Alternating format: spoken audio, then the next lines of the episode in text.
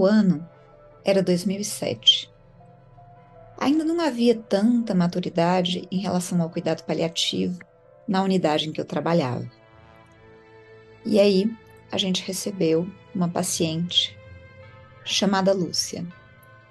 Lúcia era uma senhora de 70 anos, muito lúcida, muito ativa, que teve um sangramento, um AVC hemorrágico, um sangramento no cérebro e entrou em coma. Esse derrame foi um derrame importante, acometeu estruturas muito preciosas e ela começou a perder os reflexos. Então a pupila dela não reagia mais à luz, ela não tossia mais quando estimulada. E aí foi optado por abrir um protocolo de morte encefálica. Um protocolo de morte encefálica é um processo muito sério, né? Em que dois médicos diferentes têm que fazer dois exames. Na época ainda era com intervalo de seis horas, hoje isso já, já caiu, já pode ser um intervalo menor. E é necessário fazer um exame complementar. Todas as provas foram compatíveis com morte encefálica, exceto uma. Essa paciente tinha um movimento nos membros superiores. E aí ficou na dúvida se era algum tipo de movimento reflexo ou se era algum movimento que excluía a possibilidade de morte encefálica. E aí ficou essa dúvida, e a equipe acabou optando por não fechar morte encefálica, e ela continuou lá na unidade de terapia intensiva. O respirador respirava por ela, a alimentação entrava pelo nariz, ela não tinha nem drive respiratório, então ela nem iniciava a ventilação e a programação dela era de uma traqueostomia. Até que, na véspera da traqueostomia, o residente que cuidava dela falou: Doutora, eu sei que ela não está em morte encefálica, mas ela não está viva também. Será que a gente pode estubar essa paciente? Seria uma estubação paliativa.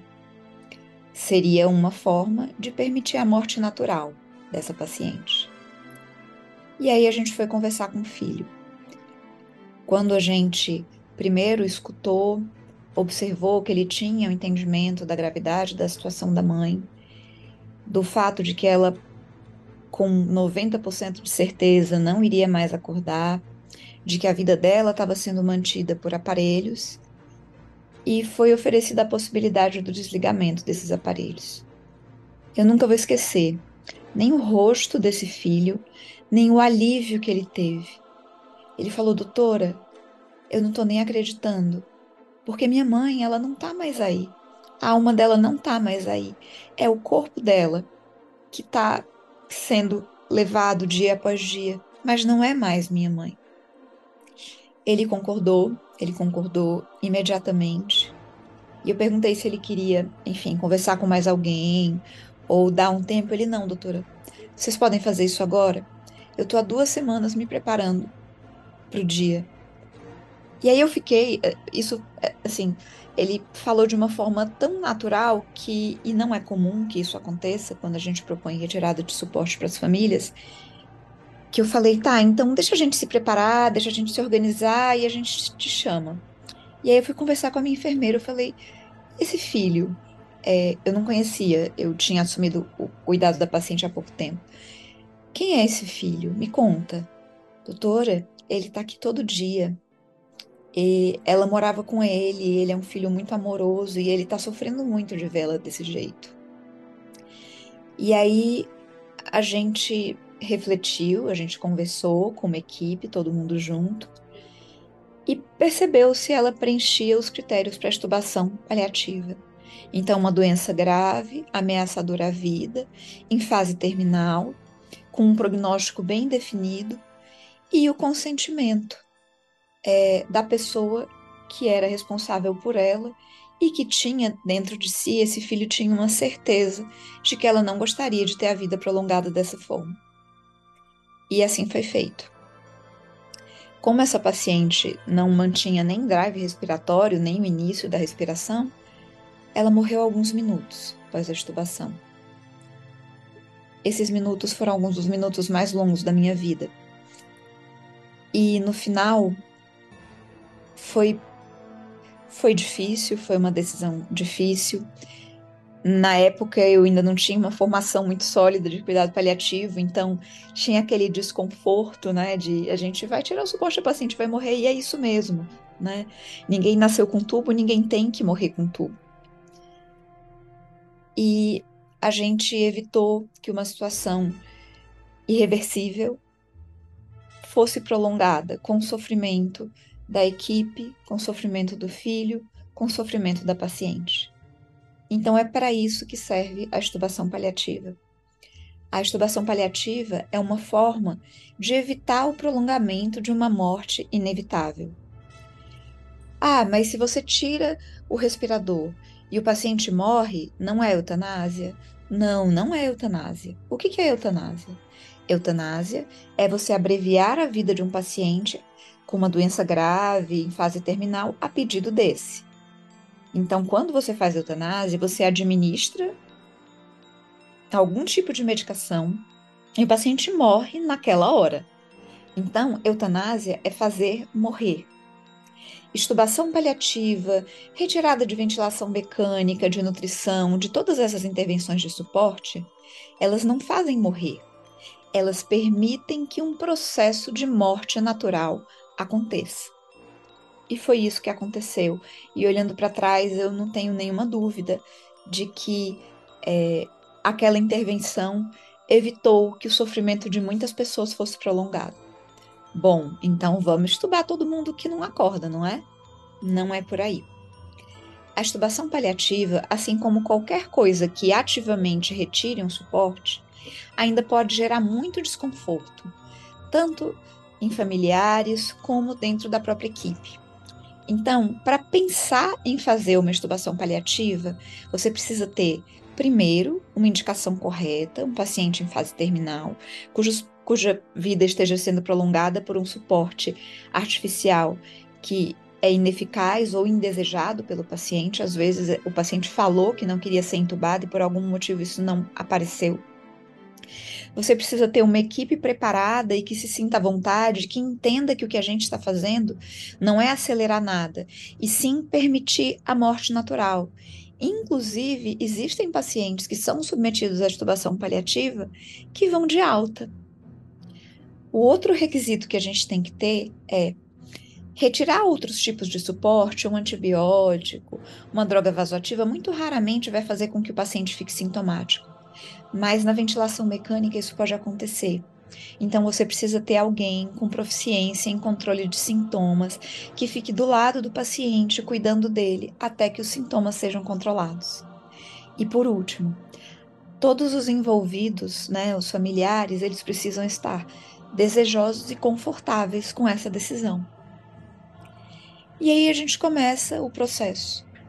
Então, primeiro, o primeiro passo, né, a definição do prognóstico, que nessa paciente foi feito junto com a equipe da neurologia.